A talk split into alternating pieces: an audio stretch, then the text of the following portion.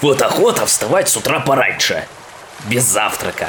А сейчас еще комары проснутся и набросятся. Сожрут, выпьют всю кровушку. Мог бы и дома остаться. Я бы один на рыбалку пошел. Ага, с этим домовым целый день под ногами вертится. А еще кот твой рыжий. Всю ночь шляется где-то, потом весь день спит. На порог дома трех мышей притащил. Охотничек. А потом, наверное, половину нашего улова съест. Ладно тебе ворчать, монстр. Я с собой бутерброды взял и чай в термосе. Ну, это другое дело. Домовой, кстати, приготовил. Видишь, как он о нас заботится? Умеешь ты аппетит испортить. Домовой. Подумаешь, может, я и сам бы мог бутербродов наделать. Чего ж не наделал? А чтобы ты не жевал и от продолжения моей истории не отвлекался. Давай сюда твои эти домовые бутерброды. Что это? Сыр, что ли? Я больше с докторской колбасой люблю.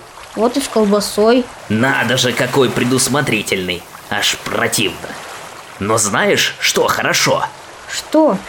А хорошо то, что он не знает, чем закончилась история про Оливку, Ираклия и рыжего кота Арчи. Только я знаю. Может быть, я даже расскажу. Ну, что ты молчишь? А что говорить? Ну давай, уговаривай меня. Что я, за просто так буду историями разбрасываться? Ну, монстрик, родненький, расскажи, пожалуйста, чем история закончилась. Я тебе очень прошу. Ладно, уговорил. Слушай сюда. Закончил я свой рассказ на том, что как бы ни старался колдун в образе большого ворона убежать от наших друзей, они все же его настигли. И уже на пароходе подплывали к таинственному острову, на котором этот колдун скрывался. Попыхивая слабым паром, корабль заходил в небольшую бухту.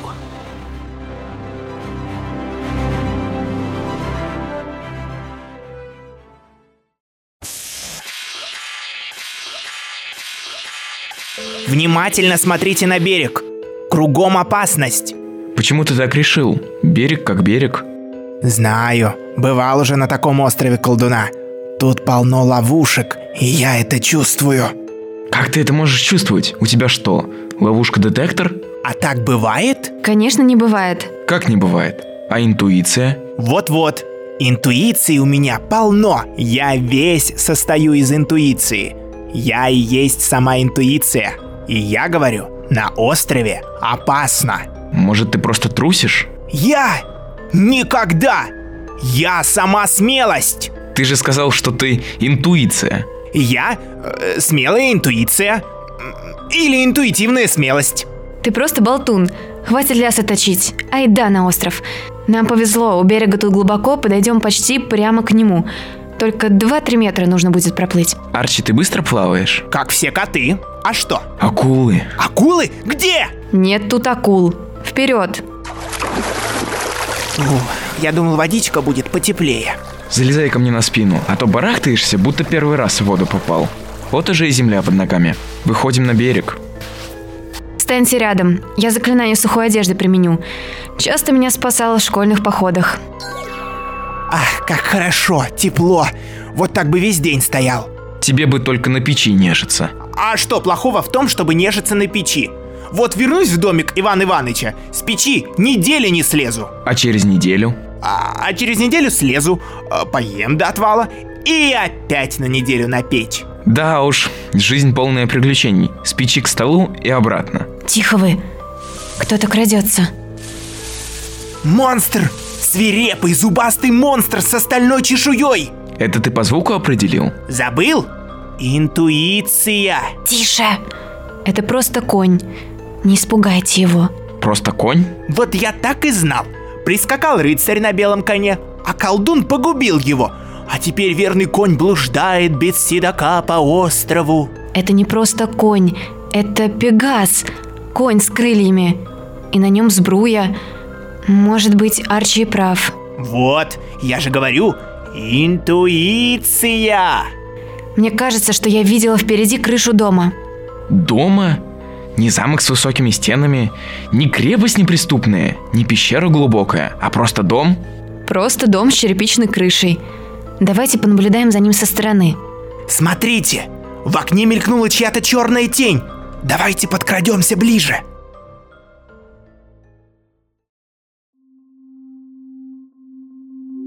Арчи, крадучись в нескошенной траве, подобрался к дому и бесшумно вскочил на подоконник. Жалко, что он рыжий, а не черный. Почему? Был бы как японский ниндзя, бесшумная черная тень под прикрытием темноты ночи прокралась бы вдоль дома и проскользнула в окно. Идем ближе к дому. Тем временем рыжий, но ловкий как ниндзя кот, спрыгнул внутрь комнаты. Там было темно. Через дверь, что вела в соседнюю комнату, пробивался свет. Арчи подкрался к щелочке двери и заглянул через нее. А, вот так-так, опять и снова. А увидел он через щель очень знакомый интерьер. Это была большая круглая комната, все стены которой были заставлены до самого потолка книжными полками, а вдоль стен размещались столы. Помню я такую комнату в пещере на острове Злого Волшебника. Неужто он здесь? Правда, комната все же отличалась.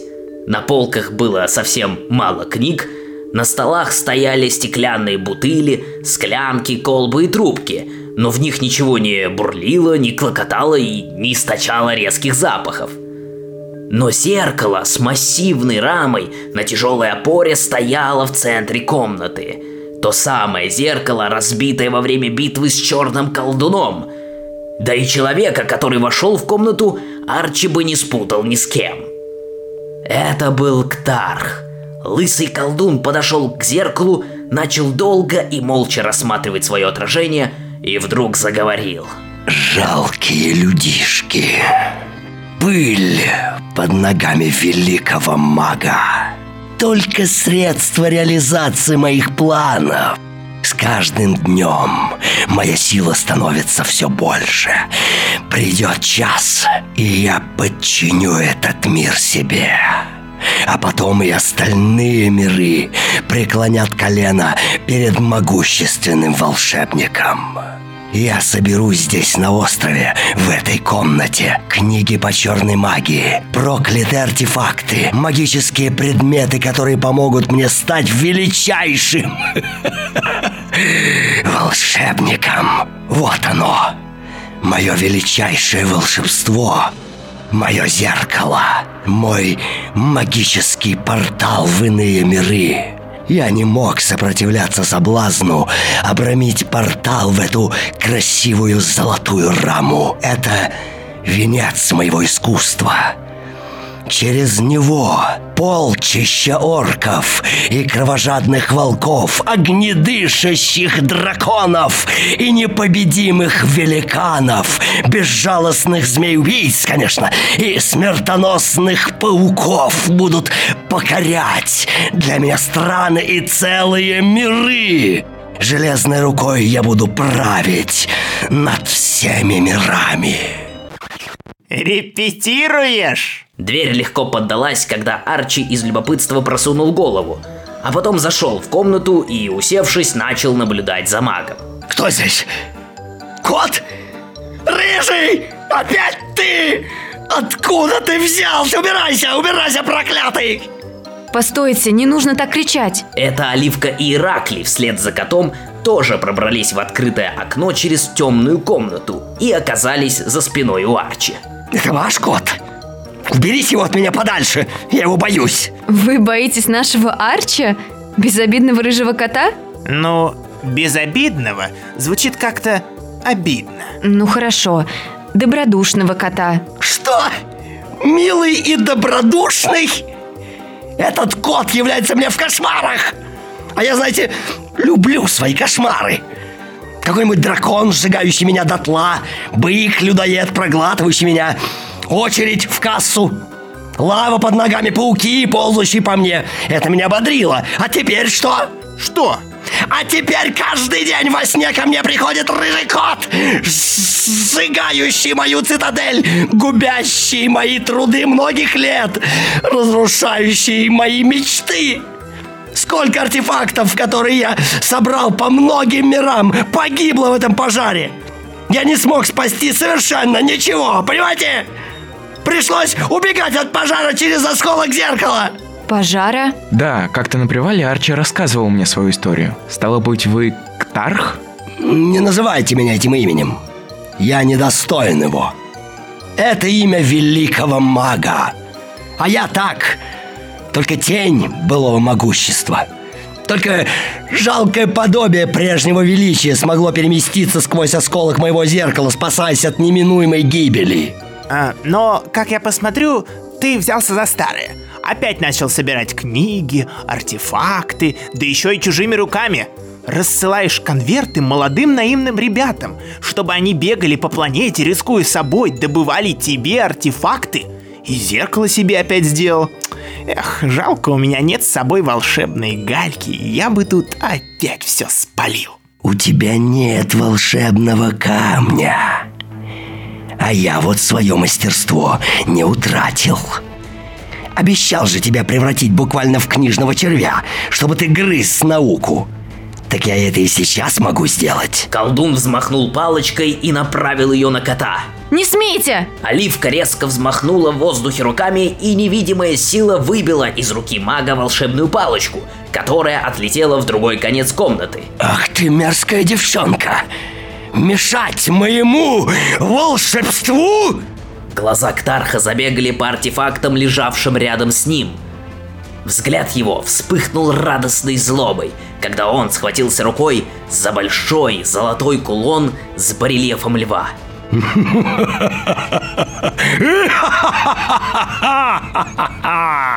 Его затрясло, потом он начал кружиться, как юла, быстро-быстро, превращаясь в небольшой смерч. И вот на месте Ктарха теперь стоял огромный косматый лев.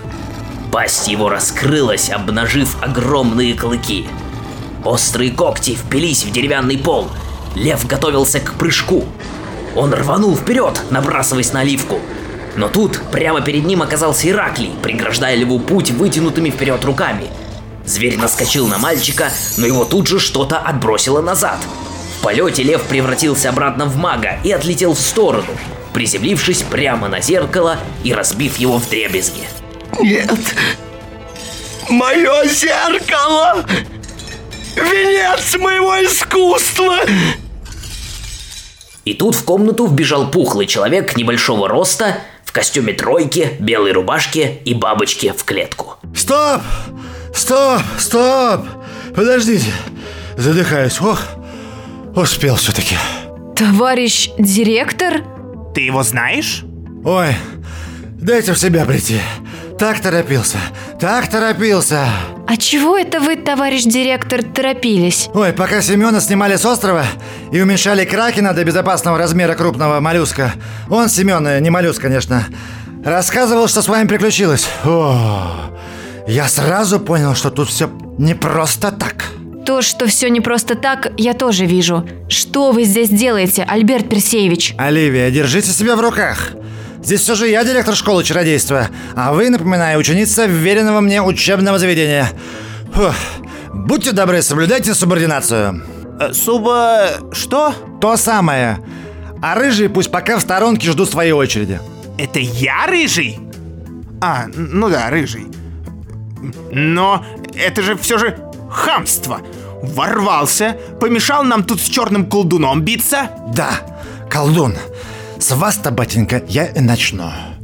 Это что же вы тут учинили, товарищ Ктарх? У нас с вами совсем о другом договоренность была. Какая еще договоренность? Оливия, погодите минуту, не встревайте. Я и без вас запутаюсь. Так что, Ктарх, о чем мы договаривались, а? Вы мне обещали, что с меня будут сняты все обвинения, если я помогу вам в подготовке молодых волшебников. И что вы должны были делать? Создавать реалистичные иллюзии, чтобы... Вот-вот, иллюзии! А вы как с цепи сорвались, сбежали из Норвегии, не передав конверт с очередным заданием? Превратили осьминога в кракена? Все же было так чудесно. Исчезающие конверты, безвредные артефакты, опасные, но не смертельные испытания. Это он меня испугался. Была у нас с ним уже встреча. Огонь. Товарищ директор, я не могу работать в такой нервной обстановке. Я к этому коту испытываю такую неприязнь, что меня начинает трясти, ей хочется сделать какую-нибудь пакость. Ладно, Актарх, о вашем поведении мы позже переговорим. Вернемся, пойдете на дополнительный инструктаж по технике безопасности. Не забудьте расписаться в журнале. Я умру со скуки. Не умрете. Техника безопасности, она пока никого до могилы не доводила. А совсем наоборот. Я превращу вас в жабу. Тоже меня напугали. Я каждую четверть отбиваюсь от родителей двоечников. Придет какая-нибудь болотная кикимора и давай меня пугать смертельными проклятиями. О, страшно. Меня запросто так не возьмешь. Я ничего не понимаю. Объясните, наконец, что здесь происходит. Так, где мой блокнот с заданиями? Ага, вот. Тут, Оливия, происходит принятие экзамена. Не забыли еще, что в школе учитесь? Итак, молодежь, посчитаем ваши результаты. Значит, снятие проклятия свердого предмета органического происхождения, то есть младильного яблока Афродиты Евлампьевны. Ох, какая женщина, какая женщина! Мечта! Помню, как ты пришел к ней в ее цирк с огромным букетом. Эх, шикарная женщина. Так вот, проклятое яблоко Афродиты один балл. А почему только один? У меня тут так написано. А кто написал? Я? Не отвлекай меня, говорящий пуфик. Помурлысь в сторонке. Путешествие через портал на длительное расстояние – один балл. Я бы два дал. Почему это? Потому что мы много раз проходили через портал. Это не считается. Так, использование артефакта, прибавляющего материю бесконечной фляги, и артефакта, абсорбирующего материю бездонной раковины – один балл. Суть-то одна и та же, одно внутрь, другое наружу. Добытый лист волшебного дерева, снимающего чара. Как вы Ктарха с помощью этого листка, эх! Я требую компенсации за разбитое зеркало. Нечего было нападать, что там еще? Ага. Победа над ведьмой в игру в шахматы и заточение он и в фигуру. Право! Это честные два балла. Это Иракли выиграл. Баллы за это нельзя зачесть. Так вы думаете, Оливия, я вам баллы считаю? Нет, что вы. Я считаю баллы Ираклия. Вся эта история с конвертами и выполнением заданий – это было испытание для Ираклия. Он рассматривался как претендент на поступление в нашу школу. Понимаете, Оливия, за такими, как вы, кто вырос в семье волшебников, магов, колдунов, чародеев и так далее, мы наблюдаем с самого детства. А вот за теми, чье происхождение неизвестно, и кому дар приходит со временем, мы наблюдать не имеем никакой возможности. Поэтому перед поступлением устраиваем им небольшие испытания. Небольшие? Опять вы, Арчибальд, лезете со своими замечаниями.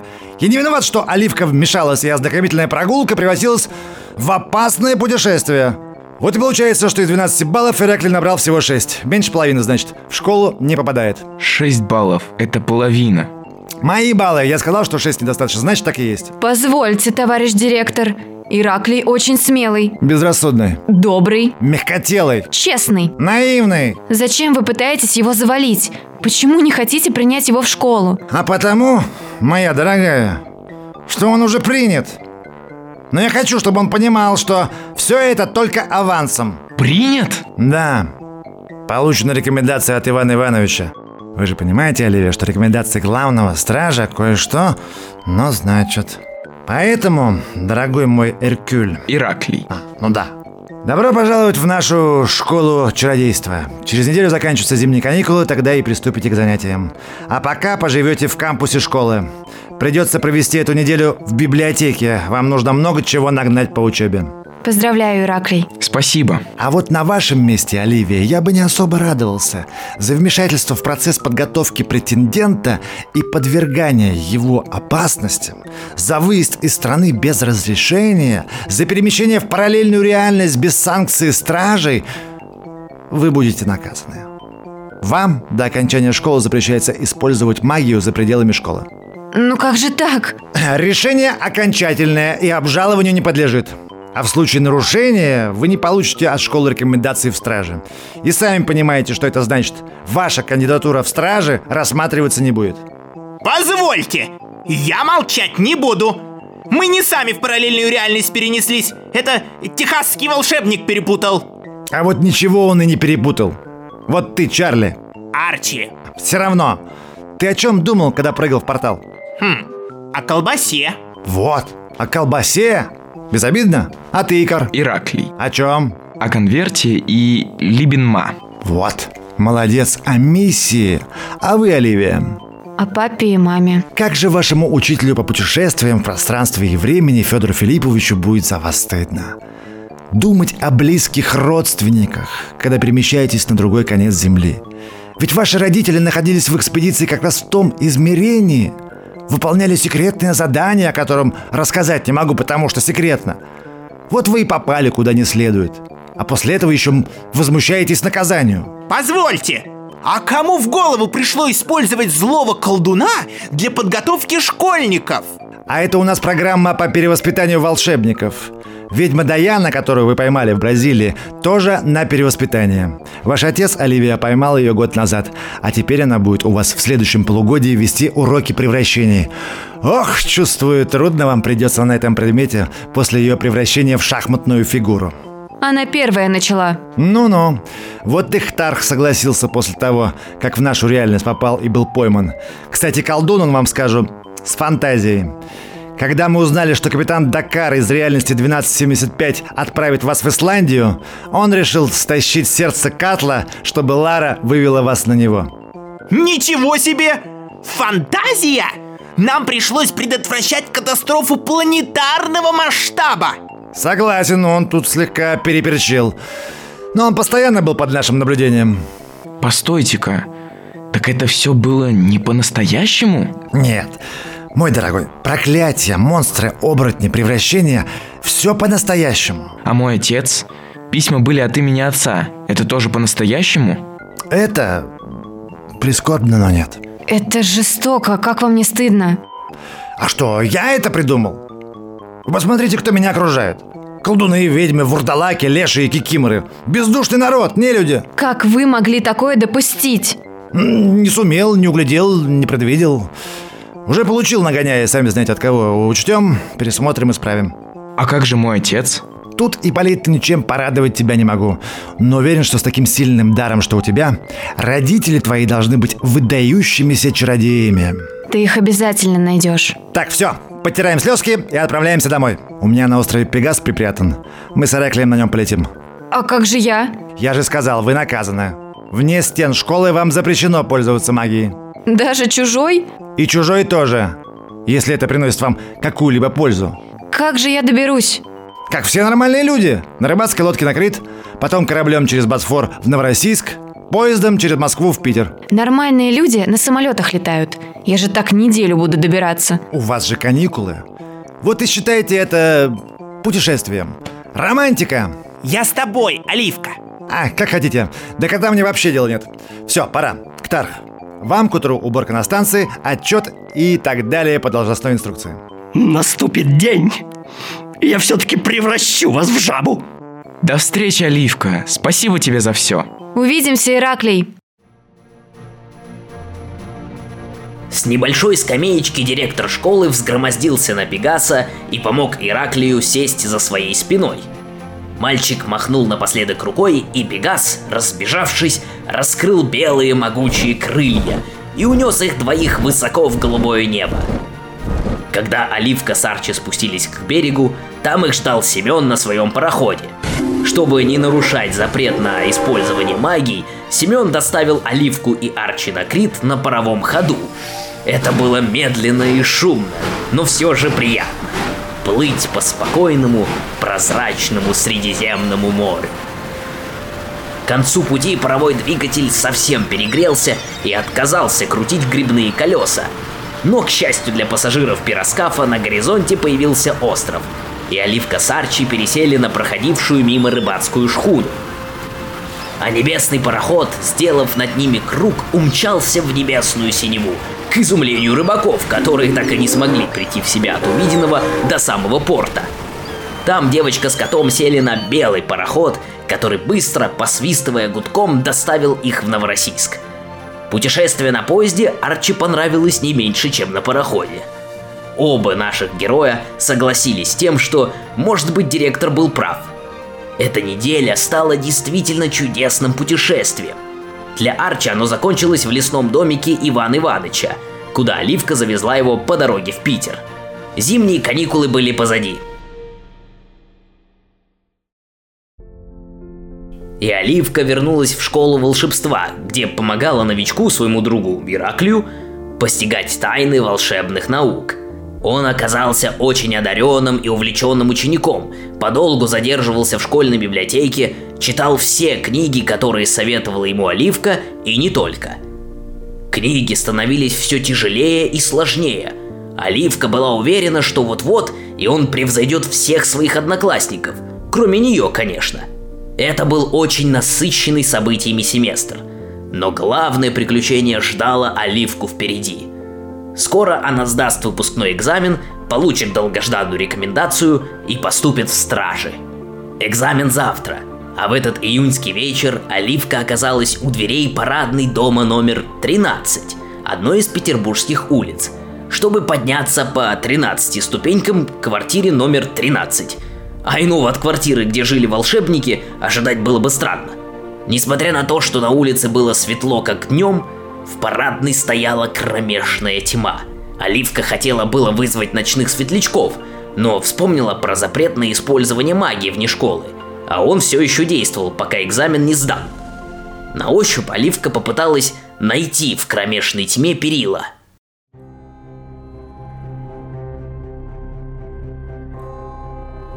Левее. Кто здесь? Еще левее. Арчи, это ты? Голос у тебя будто изменился. Да уж, и голос тоже. Вот перила. Да, нащупала. Сейчас поднимусь на один пролет. Тут должен быть выключатель. Секунду. О, да будет свет. Ой, кто вы? А где кот? Это я, Оливка. Арчи. Не поняла. Арчи это рыжий кот, а вы какой-то незнакомый рыжий парень. Это я! Меня Иван Иванович обратил. Дал мне важное задание. Ну вот это да! Дай-ка посмотреть на тебя. Какой ты высокий, широкоплечий, модно одетый и все такой же рыжий. Веснушек-то сколько? Погоди, а в чем же твое важное задание? Нужно найти кое-кого. Ну, заходи в квартиру, подробно мне все расскажешь. Так это не конец? Нет, это начало новой истории, в которой Оливку и Арчи ждут необыкновенные приключения в поисках пропавшего друга.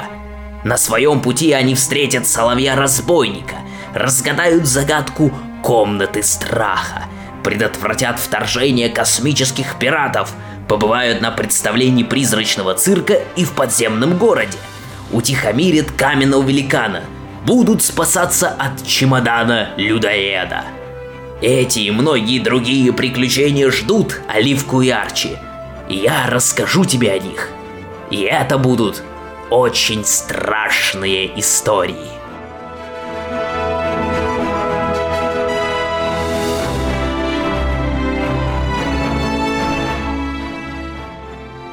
Привет, меня зовут Игорь Хрипунов, я актер, и в этом выпуске я озвучивал злого волшебника Ктарха – Привет, меня зовут Кирилл Кяру, я актер, и в этом выпуске я озвучивал роль директора волшебной школы. Привет, меня зовут Ира Любина, и в этом подкасте я озвучиваю Оливку. Хочу напомнить вам, что подкаст «Монстры под кроватью» поддерживает благотворительный фонд «Дом с маяком», который помогает детям и молодым взрослым, которых нельзя вылечить, но которым можно подарить тепло и заботу. Важно сделать так, чтобы Несмотря на болезнь ребенка, семьи смогли прожить максимально счастливую, полную любви и хороших событий жизнь вместе со своими детьми, и чтобы в конце жизни ни один ребенок не страдал от боли и не оказался один. Умар родился сильно раньше срока, на 27-й неделе беременности, и весил очень мало. При рождении мальчик перенес сильную гипоксию, из-за чего произошло серьезное поражение головного мозга. С первых минут жизни Умара подключили к аппарату искусственной вентиляции легких – от которого он зависит до сих пор. Сейчас Умару почти два года. Он не может говорить, ходить, не удерживает голову и почти не видит. Мальчик реагирует только на прикосновения и громкие звуки. Каждый день ему требуется особый уход, много лекарств и очень дорогое оборудование. Пять раз в день родители кормят сына лечебным питанием через специальную трубку в носу. Все это необходимо, чтобы мальчик продолжал расти, набирать вес и развиваться. Годовой запас такого питания стоит 240 тысяч 820 рублей. Фонд «Дом с маяком» открыл сбор на эту сумму. В описании подкаста вы найдете удобную ссылку. Перейдя по ней, можно узнать историю подопечного фонда, прочитать еще больше о доме с маяком. И найти самый удобный способ помочь. Спасибо, что слушаете и поддерживаете наш подкаст. Поделитесь им, пожалуйста, в любых социальных сетях, чтобы больше людей узнали о нас и о фонде, и оставьте отзыв на любой платформе, где слушаете нас. А еще у нас появилась подписка на Бусти и ВКонтакте, где можно послушать дополнительные выпуски, принять участие в книжном клубе и просто поддержать наш проект, чтобы он продолжал выходить дальше. Мы очень стараемся. Большое вам спасибо. Большое вам спасибо. Спасибо и до встречи в новом сезоне.